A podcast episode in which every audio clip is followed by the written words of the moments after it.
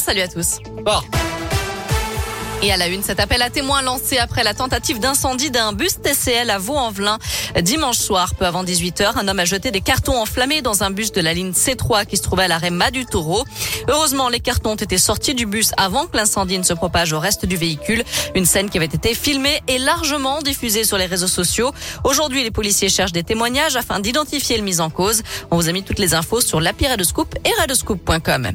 Lui avait menacé de mort le procureur de Saint-Étienne. Un homme de 20 ans été interpellé mercredi à Lyon, quelques jours plus tôt, alors qu'il venait de pointer au commissariat dans le cadre de son contrôle judiciaire. Il s'était excusé auprès des forces de l'ordre d'avoir envoyé un mail menaçant au procureur, mécontent de son contrôle judiciaire. Des faits qui se sont avérés justes. Il doit donc être jugé cet après-midi par le tribunal de Lyon.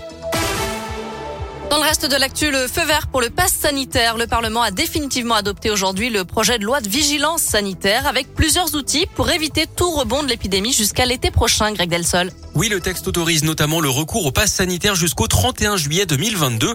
Un pass qui peut être abandonné avant cette date. Ce n'est pas d'actualité hein, pour l'instant avec une légère reprise de l'épidémie ces derniers jours en France. Il y a d'ailleurs une série de critères dans ce texte pour justifier le recours au pass. Taux de vaccination, de positivité des tests ou encore de saturation des lits de réanimation, mais pas de seuil chiffré. Par ailleurs, le régime de sortie de l'état d'urgence sanitaire court lui jusqu'au 31 juillet également. En cas d'aggravation de l'épidémie, c'est l'état d'urgence lui-même qui devrait être réenclenché. Enfin, autre changement, les directeurs d'école et les proviseurs de collège ou de lycée pourront jusqu'à la fin de l'année scolaire avoir accès aux informations sur le statut virologique des élèves, leur contact avec des personnes contaminées et leur statut vaccinal.